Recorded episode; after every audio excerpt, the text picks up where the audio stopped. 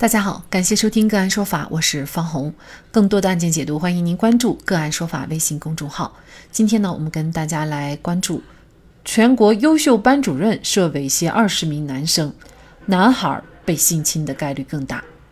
个案说法让法律有态度、有深度、更有温度。综合澎湃新闻、正观视频、陕西法制网等媒体消息，成都一名男教师涉嫌猥亵男生一案有了新进展。八月十六号，澎湃新闻从该案受害人之一小杨处了解到，案件于八月十七号再次开庭。被害人代理律师介绍，这是我国首例男性教师大面积猥亵十四周岁以上男性学生而进入刑事司法程序的案件。二零二零年四月，小杨公开举报成都某学校知名教师梁岗曾对他和多名同学进行猥亵，引发广泛关注。梁岗一九八一年出生，二零零三年大学毕业以后参加工作，先后在成都和宜宾等地当化学老师。在他当老师的这些年里，获得了大量的荣誉，比如全国优秀班主任等。此外，他还是学校的心理健康中心主任。但是，根据学生的陈述，从二零零五年到二零一八年，他对男学生的性侵和骚扰就没有停止过，是个性侵的惯犯。他诱骗男学生的手段。看着就让人后背发凉。他会把男学生带回家，睡在一张床上。年纪还很小的学生并没有意识到什么，因为都是男的，并没有什么提防。等到半夜的时候，他再对学生进行性侵骚扰。这时候的男学生常常反应不过来是怎么回事。在受害者中，很多都是被他以关心的理由骗回了家。而且这样的诱骗还不止发生了一次，在受害者的供述中，他曾经三次诱骗自己，两次到他家里，一次到没人的教室。这个梁某还负责学生的心理辅导，心理老师的身份成了他的掩护。在学生的后来陈述里，梁某的心理辅导室成了他骚扰学生的场所。在这些受害者的陈述中，最让人觉得不可思议的是一次发生在宾馆的侵犯。当时他被评为四川十大优秀教师之一。要去成都领奖，但是他带上了两名男同学，在宾馆的时候，他要一起洗澡，半夜睡着的时候还对两个男学生乱摸，白天准备领奖接受采访，晚上就在宾馆里骚扰自己带出来的男学生，把自己受到骚扰的经历写下来的学生有十二人，已经统计到的受害者有二十人。上面这些陈述是其中一个受害者收集的。除了这些被梁某侵犯的男学生之外，还有人根本不愿意提及当年的事情，因为拿不出什么有力的证据，就不想再纠结下去了。这个一直性侵男同学的老师，终于在2018年的时候受到了严惩。2018年，梁某因为骚扰男学生被人举报，进入了司法程序，但是因为情节轻微，没有受到什么实质的处罚。但是这次报案还是起到了震慑作用。梁某在这事发生后从学校离职，再也不能随便接触男学生了。他虽然不在学校当老师了，但是凭借之前获得的荣誉，开始了开课培训其他老师。这一次，受害者选择不再沉默，在微博上晒出了大量的受害者陈述。一位受害者描述，内心极度恐惧，却要理性面对生活，极为痛苦。可见这种伤害是短时间难以恢复的。梁某这种大面积的猥亵男学生将会受到怎样的刑事处罚？学生们苦于收集被猥亵的证据，这方面的证据应该如何收集？男孩子的家长又应该如何教育自己的孩子防性侵？就这相关的问题，今天呢，我们就邀请儿童安全基金联合发起人、北京市隆安律师事务所合伙人、北京市朝阳区律师协会刑事业务研究会副主任王威律师和我们一起来聊一下。王律师您好，啊，主持人好，大家好，好，非常感谢王律师哈。呃，这个案件呢，假设梁某他猥亵二十名男孩的这个行为呢，确实是证据确凿了，会按照这些受害人所要求的，就是要求顶格判。判处有期徒刑十五年这样的刑罚吗？呃，是这样的。首先呢，我们先来了解一下啊，刑法关于这个罪的一个规定。现在呢，呃，检察院起诉的罪名呢是强制猥亵罪。根据我们刑法的规定呢，强制猥亵罪呢是指以暴力、胁迫或者是其他方法强制猥亵他人的一个犯罪行为。一般情况下呢，是判处五年以下的有期徒刑或者是拘役。但是呢，如果有其他恶劣情节的话呢，是判处五年以上有期徒刑的。那这个有期徒刑又是一个什么概念呢？有期徒刑的期限呢，一般情况下呢是六个月以上到十五年以下。所以呢，在这个案子里面啊，才会有很多的受害人要求来顶格判决。就是根据我们刑法的规定呢，这个强制猥亵罪最高是可以判到十五年有期徒刑的。那如果呢，这个法院认定梁某确实是实施了猥亵行为，而且啊是非常有其他恶劣情节的，属于这一档的，那么呢，如果顶格判的话，是有可能判到十五年有期徒刑的。就是他可能受害的人数比较多，是不是？对，一个是说他受害的人数比较多，再有一个呢是他这个行为啊，确实时间非常长，跨度非常长，那么呢也确实比较隐蔽。这些男孩子呢，在他们成年以后，也确实造成了非常大的一个心理或者生理的一个阴影。那么呢，应该呢是可以属于这种有其他恶劣情节的一个情况。所以说，其中有受害男孩呢，就表示说，我们其实受到的伤害不次于女孩子啊。呃，目前呢，这个二十个只是登记在册的，还有一些他没有证据，可能也没有完全的确定，就是他真真实实的。呃，性侵的是有多少个孩子啊？那所以我们就会觉得，如果判十五年，呃，是不是也还是判低了？比如说像这种对于男孩子的性侵，在法律上不可以定强奸罪吗？因为我们知道强奸罪它最高的刑罚应该是死刑啊。呃，是的，根据我们刑法的规定啊，这个强奸罪呢，它的概念呢是指以暴力、胁迫或者是其他手段来强奸妇女的，构成强奸罪。如果是奸淫不满十四周岁的幼女的呢，也以强奸罪呢来从重处罚。所以呢，强奸罪的受害对象啊，必须是妇女或者是幼女。那么男孩子呢，并不是强奸罪的一个受害对象。所以呢，性侵男孩子啊，按照我们目前的法律来规定的话呢，并不能够来构成强奸罪。好像之前也有学者呼吁，就是说对男孩子的性侵也应该是纳入强奸罪，是这样吗？呃，是的，就是对于男孩子的性侵啊，这个随着我们国家就是法治建设的一个提高，包括就是大家意识的一个提升啊，确实越来越被大家重视。那包括在很多国外的一些国家呢，性侵男孩子呢，确实呃也是可能可以构成强奸罪的。所以呢，我们国家也有很多学者呢来呼吁，就说我们是不是也可以啊，将性侵男孩子的行为归入强奸罪，或者说单独对于性侵男孩子啊来单独列一个罪名。那么我觉得这个情况啊，一定会在就是我们社会未来的发展过程中一定会有所改观的。我们会发现哈，其实最后把梁某绳之于法的这个时间呢，是经过了一个呃漫长的过程。因为有一些孩子受害了，苦于没有证据；另外呢，他也觉得自己势单力薄。主要呢，可能还是在于证据这一块，因为通常都是发生在两个人之间哈。如果是最终法院确定了有这样的行为，他通常可能会包括哪样的证据呢？大部分这个猥亵的案件都只有受害人和加害人两个人。那么在这个时候呢，加害人啊，如果采取死不承认的态度，这就给认定案件事实增加了一个难度。尤其是像梁某的这个案件，年代呢非常久远，从二零零五年到二零一八年，跨度了十三年。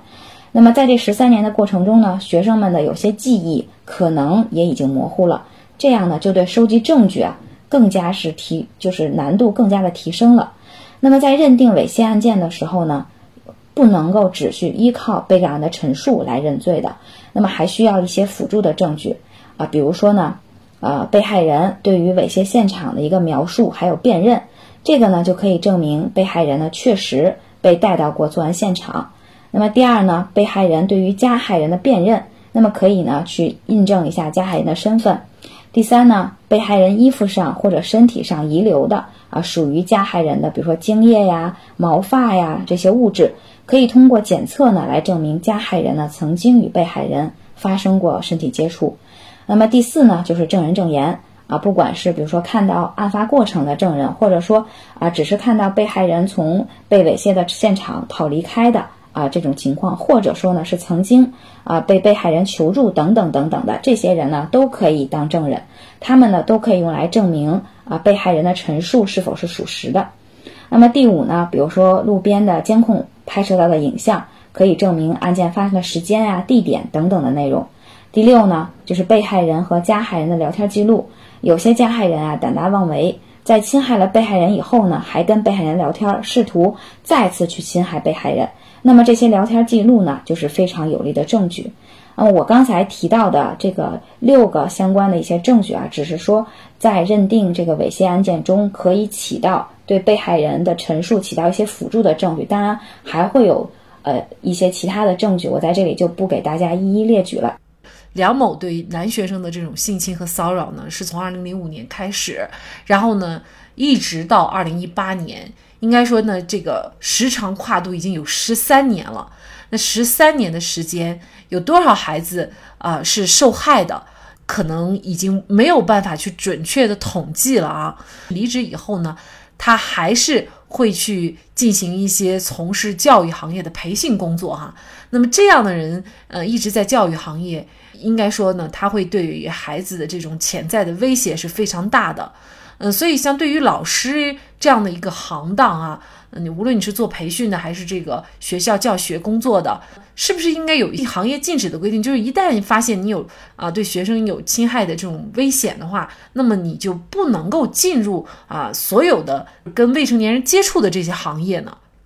啊，是的，呃，根据我们国家未成年人保护法的一个相关规定啊。就是接触密切接触未成年的单位，在招聘工作人员的时候呢，是应当去向公安机关啊、人民检察院去查询这个应聘者是不是具有过，比如性侵害呀、虐待呀、拐卖呀、暴力伤害等等的这些违法犯罪记录。如果说有这些犯罪记录的话呢，是不得录用的。那么呢，什么是密切接触未成年的单位呢？比如说是学校啊、幼儿园这些教育机构，当然肯定是密切接触未成年的，还有一些校外培训机构啊、未成年的一些救助保护机构、儿童福利机构啊等等，婴幼儿照护机构啊、早期教育机构啊、校外托管呀、临时看护啊等等等等。那么梁某呢，他肯定呢是不可能再从事任何去啊密切接触未成年的工作了。在本案中呢，他呢。找了一个别的途径，就是开始开课去培训其他的老师，这样的一个间接的一个从事啊密切接触未成年人的工作呢，这个并没有啊在我们的卫保法里边进行一个非常明确的规定未成年的工作的。梁某呢，虽然他不会再直接接触了，但是他去培训这些啊要去接触未成年的老师，我觉得这个肯定也是不行的。那我想呢，随着我们就是不断的啊去宣传未成年人保护法，对于未成年被性侵啊、被猥亵啊什么这些案件的不断的被重视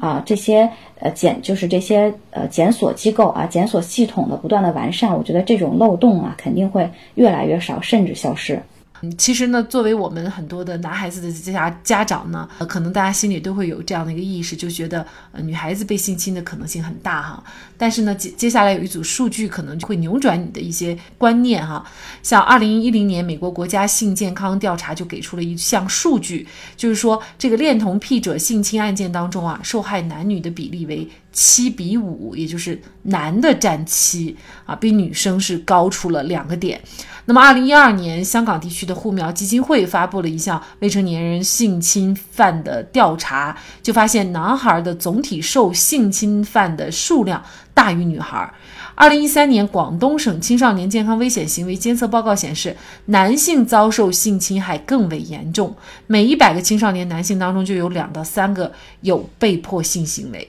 那么是女性的二点二到二点三倍。所以应该说这一组数据就特别要引起我们男孩家长注意哈。首先你要告诉孩子什么样的行为是不能接受的，比如说这些受害孩子，他们刚开始呢被性侵的时候，他们都还不知道是怎么回事儿，还没明白过来，所以那个时候你反抗，你都没有能力去反抗，等等啊，有哪些预防的措施需要特别的告诉我们男孩子的家长？也请王威律师给我们大家提一些建议。嗯，首先啊，就是男孩子的家长呢，一定要充分的认识到男童啊被性侵的一个严重性。很多家长啊粗枝大叶的认为啊男孩子不会被欺负，这种观点呢是非常非常错误的。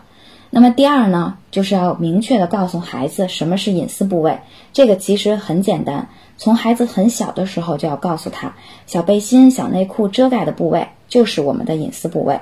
那么第三呢？对于如何来保护隐私部位，可不是简单的告诉孩子就可以的。当然了，树立隐私部位不可以让别人看啊，更不可以让别人摸的概念是非常重要的。但呢，也要通过日常生活中的一些练习，让孩子反复的来加强这个概念啊。比如说，可以通过一些小案例给孩子讲，也可以呢和孩子经常玩一些互动的游戏。那么第四呢，要练习孩子学会拒绝，学会说不，勇敢的表达。这个啊其实很难，因为孩子有有很多很多害怕的因素，比如说呢，他怕被批评啊，怕被伤害，怕被别人知道以后丢人等等等等。那犯罪分子呢，也正是利用孩子们的这种害怕的心理，才会恐吓孩子啊，让孩很多孩子就范。很多孩子呢被吓住了以后呢，不敢反抗，或者说呢事后也不敢告诉家长。那么呢，来不断的练习孩子勇敢拒绝啊，这个就是非常重要的。那么第五呢，对男孩子啊不要大撒把。很多孩子呀，很多家长啊，现在把女孩子看护的非常严，对于男孩子呢却疏于看护。那么我觉得呢，对于小学阶段的男孩子啊，家长呢也要尽可能的去陪伴和看护。一呢，是因为这个阶段的男孩子不太会判断危险，容易受伤；二是呢，这个阶段的男孩子在未成年性侵案中的占比呢是比较高的。当然呢，这不代表说到了中学就可以不管了啊，而是说对于小学阶段的男孩子呢，家长呢应该尽到一个更多的啊一个陪伴和看护的义务。那像我们今天讨论这个案件啊，很多男孩子都是啊十四周岁以上的男孩子，那么也都是上初中了，但是呢，他们对于这些啊性知识啊，包括被性侵应该怎么去防护自己，完全是啊零认知。所以才导致了，就是他们日后啊这么多年的一个，就是心理上面的一个创伤，久久的不能愈合。那所以呢，对于男孩子啊，不管是他呃在幼年阶段、儿童阶段，还是说到了少年阶段了，我们家长呢都要去不断的去跟他强调这些知识。每一个阶段，他有每一个阶段的特点啊，每个阶段有每个阶段沟通的方式。那么这个呢，就要求我们家长要加强自我的学习。啊，跟孩子多去交流，多去沟通啊！不要说有的家长说啊，我们家孩子青春期，对吧？然后这个完全不交流，这个不是不是理由。孩子不跟你交流，不是青春期的问题，是你从小没跟他好好交流的问题啊！如果家长改变自己啊，放低姿态啊，跟孩子做朋友，跟孩子好好交流，我觉得啊，这些状况啊，一定都会是慢慢去改变的。那么，对男孩子树立一个正确的保护自己的意识啊，这个。在我们国家，现在慢慢慢慢的开始有很越来越多的家长认识到了，但是还远远不够。我觉得通过我们的节目去宣传，通过网络去宣传啊，能够确实能够提高大家的一个安全保护的意识。虽然梁某将面临法律的严惩，但是他所侵害的孩子却可能一生都难以走出被性侵的阴影。咱们家长和学校一定要重视对孩子们的性教育，没有万一。因为只要发生在一个孩子身上，就是百分之百。好，在这里再一次感谢儿童安全基金联合发起人、北京市隆安律师事务所合伙人、北京市朝阳区律师协会刑事业务研究会副主任王威。